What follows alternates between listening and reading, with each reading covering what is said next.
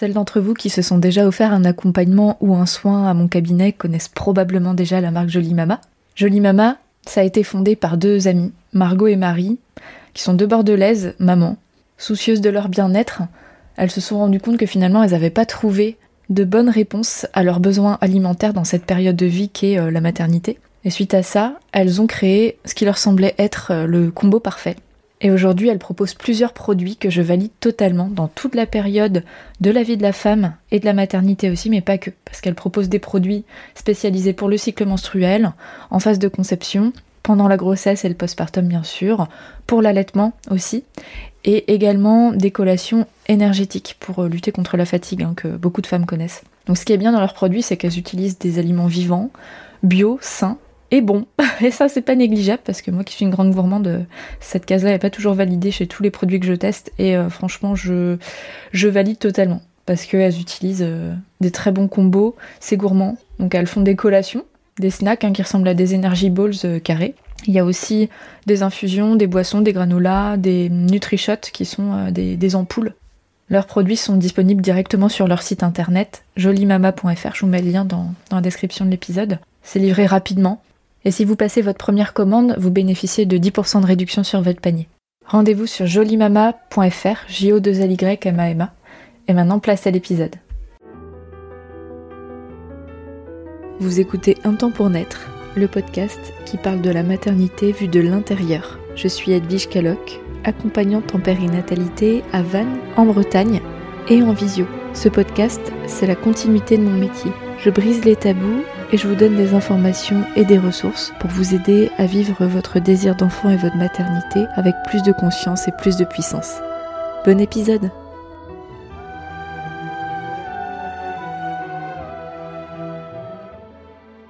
Je sors mon micro aujourd'hui, c'était pas forcément prévu.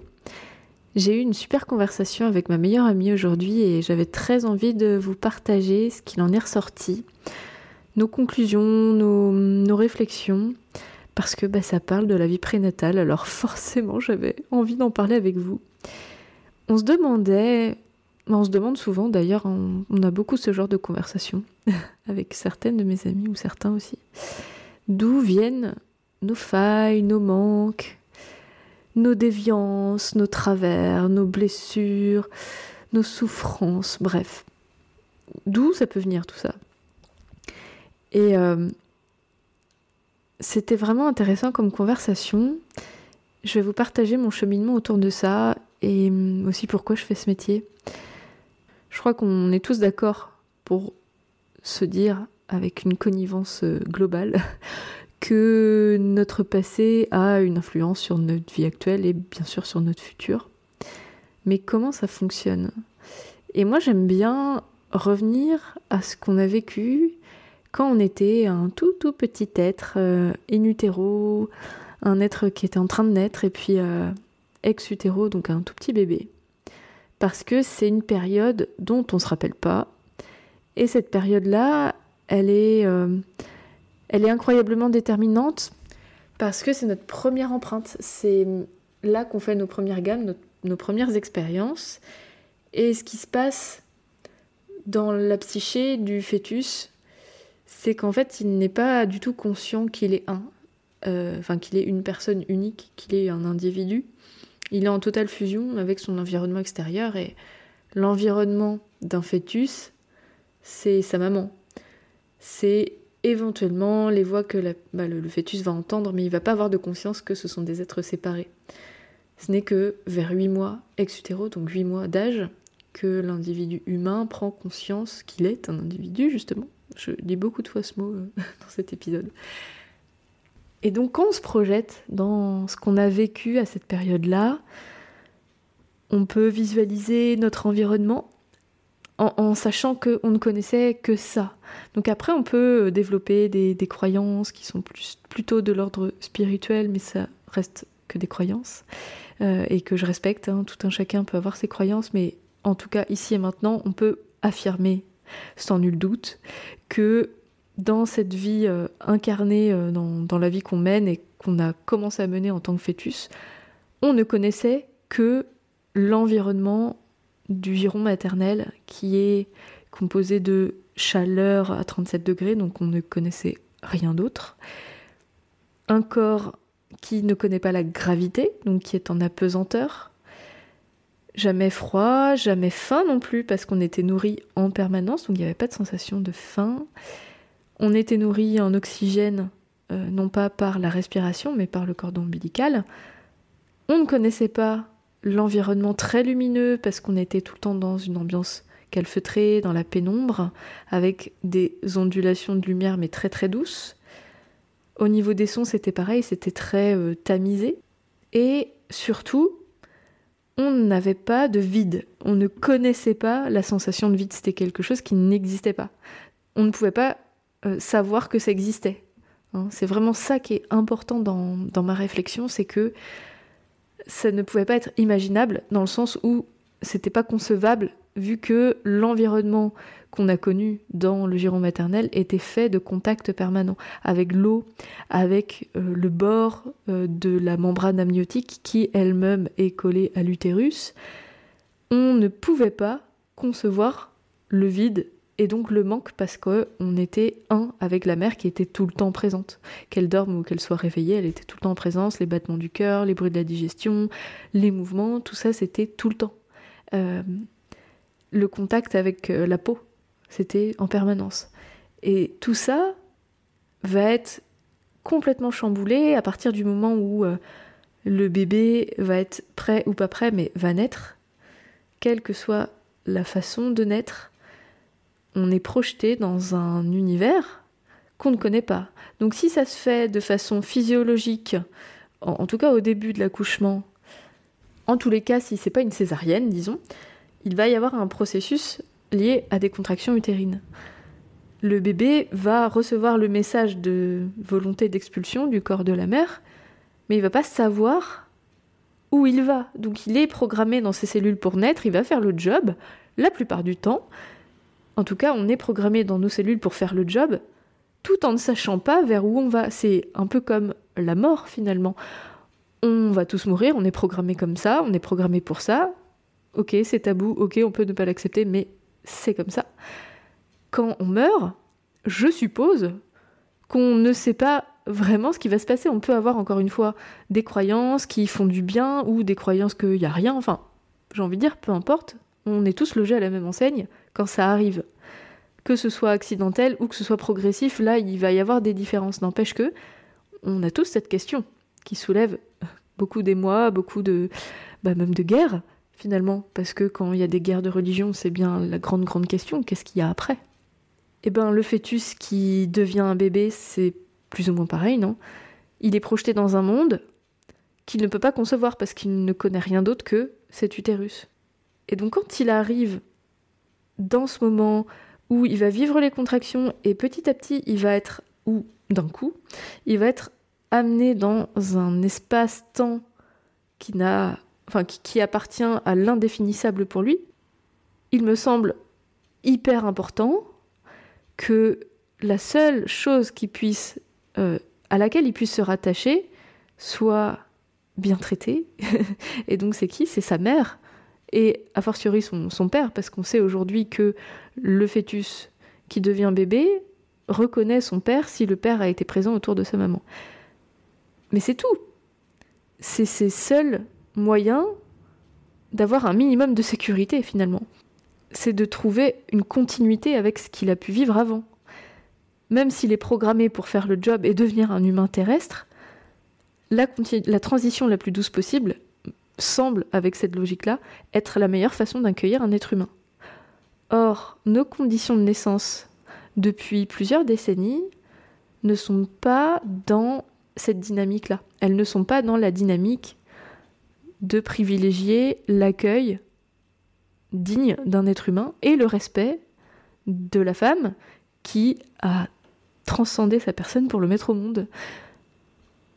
D'ailleurs, ce ne sont pas des mots qu'on va employer en fait, hein, et on n'est plus beaucoup confronté à cette transcendance. Et quand je parle de transcendance, c'est pas du tout dans le sens mystique, c'est plutôt dans le sens faire un truc qu'on fait pas tous les jours et laisser l'espace d'ouvrir son corps à la vie qu'on a créée depuis neuf mois et qu'on nourrit depuis neuf mois, Mais c'est quand même complètement dingue, quoi. Euh, la femme, elle mériterait un tapis rouge.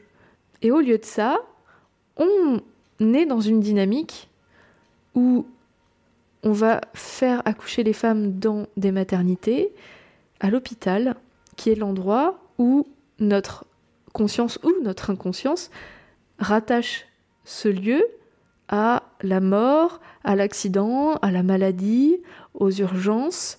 Donc déjà, il y a un non-sens par rapport à ça. C'est pas là où on se sent complètement en sécurité de base. Ça demande à refaire un travail de déconstruction que beaucoup ne font pas et que j'ai pas fait non plus avant d'avoir ce cheminement, bien sûr.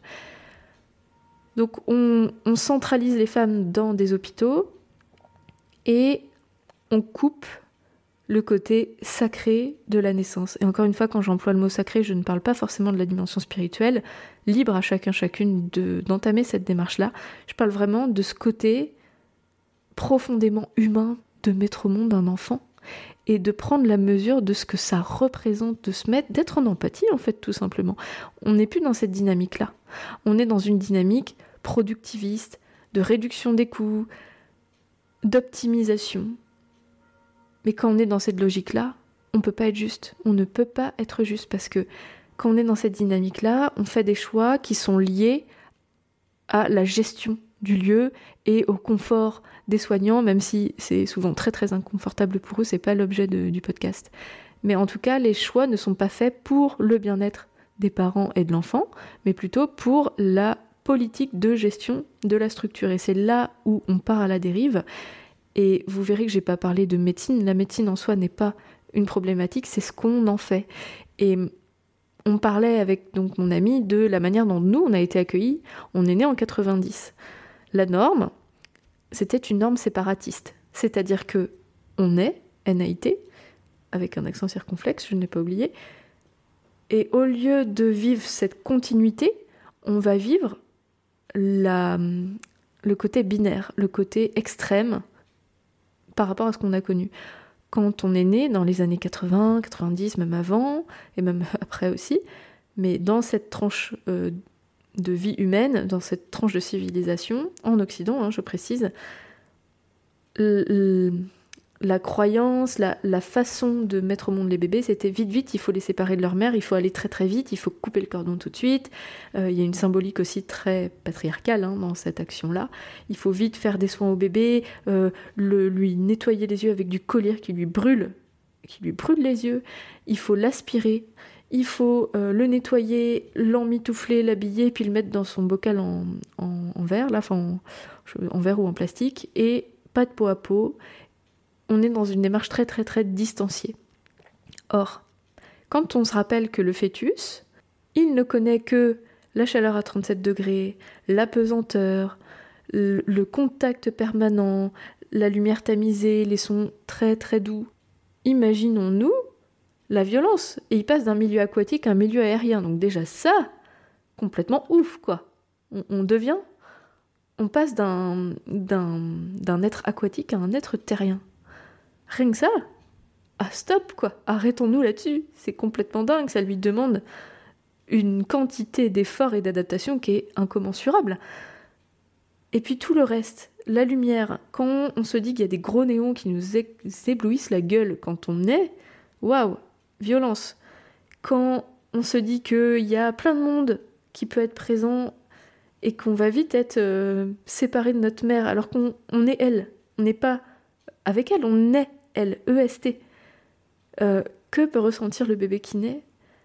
Pareil pour la gravité, quand je vois des photos de, des gynécos dans les années 70, mais bon, je pense que ça peut être encore très récent, qui pendaient le bébé par les pieds. Oh, waouh Où est l'empathie dans ce que cet enfant vient de vivre? Et bref, dans, dans tout ce que j'ai listé, dans tous ces éléments-là, quand on n'est pas dans la transition la plus douce possible, bien évidemment, que le manque s'installe. S'ensuit la façon dont on va être pris en charge par nos parents quand on est dans cette logique de distance pour rendre les bébés autonomes, et c'était vraiment une croyance qui était très ancrée dans, les années 90, et c'est comme ça qu'on faisait. Je, je, suis totalement convaincue, intimement persuadée que les parents faisaient vraiment du mieux qu'ils pouvaient. Et voilà, le but c'est pas d'incriminer qui que ce soit, c'est juste d'avoir une rétrospective sur ce qu'on a pu ressentir et couper le cordon rapidement, être aseptisé, être séparé du contact charnel, de la peau, connaître le vide, la non-réciprocité dans le regard, la non-réponse à nos besoins vitaux de sécurité, en fait. Ça, je pense que ça a fait beaucoup de dégâts. Je pense que c'est pas pour, euh, c'est pas étranger au fait qu'on a des crises de vie, des crises existentielles, qu'on a des sensations de manque, qu'on a du mal à faire des choix en conscience, qu'on peut avoir des, crises émotionnelles qu'on n'arrive pas à, gérer, à, accompagner. Et hum, si on en est arrivé là, est-ce que c'est parce que finalement le but n'est plus l'humain mais le rendement? Est-ce que on a mis sur un tel piédestal le côté matériel qu'on en a oublié l'essence subtile de l'humanité, de, la vie. Et donc pour en venir à ce que je disais au début de cet enregistrement, pourquoi je fais ce métier d'accompagnement périnatal? Ma question est très vaste. Aujourd'hui, je crois que ma réponse, c'est que quand on devient parent, on a besoin, je crois, hein, d'être accueilli dans tout, tout ce côté émotionnel. Parce que devenir parent, ça remue, ça chamboule, ça, ça nous remet en perspective bah, dans, dans déjà la vie qu'on a menée au tout début, cette vie dont on parle depuis tout à l'heure. Ça demande à, clôturer tout ça pour pouvoir s'autoriser à devenir parent et, euh, de fermer proprement le chapitre du stade d'enfant.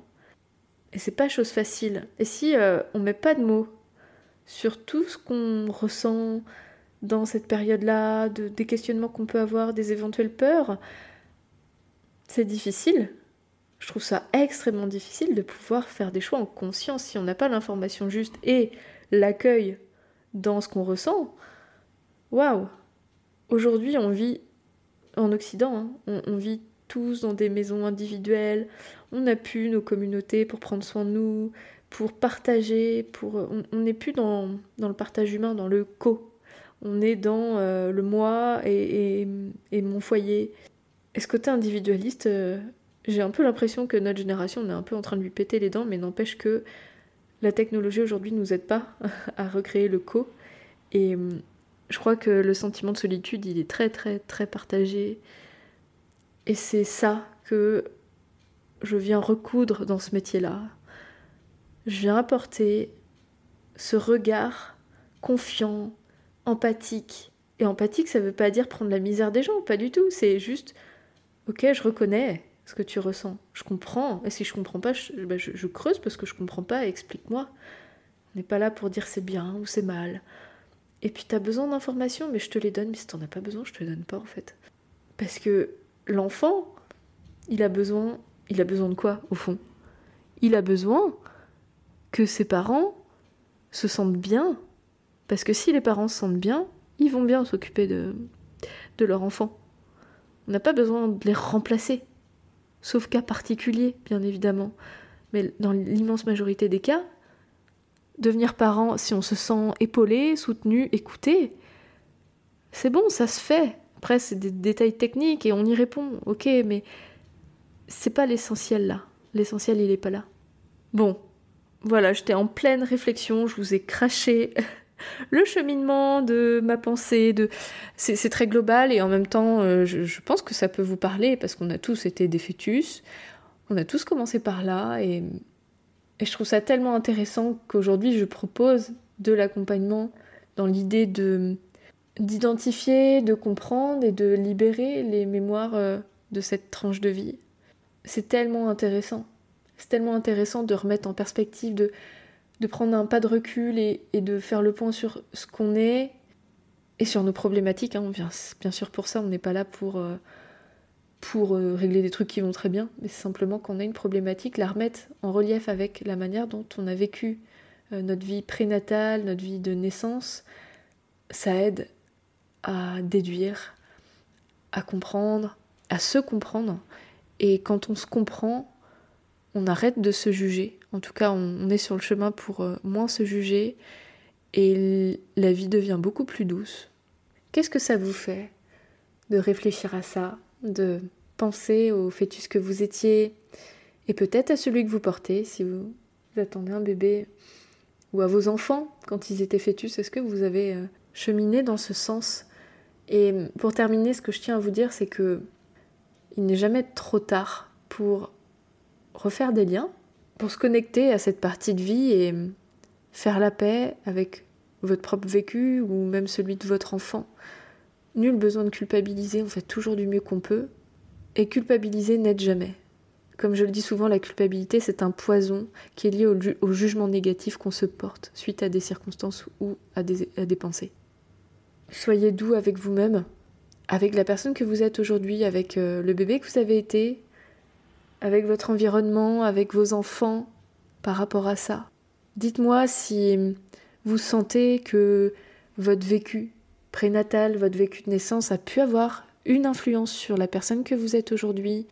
Qu'est-ce que ça vous fait de penser à, cette euh, politique séparatiste et aux conséquences que ça peut avoir? Est-ce que vous avez des idées d'autres conséquences que ça peut avoir?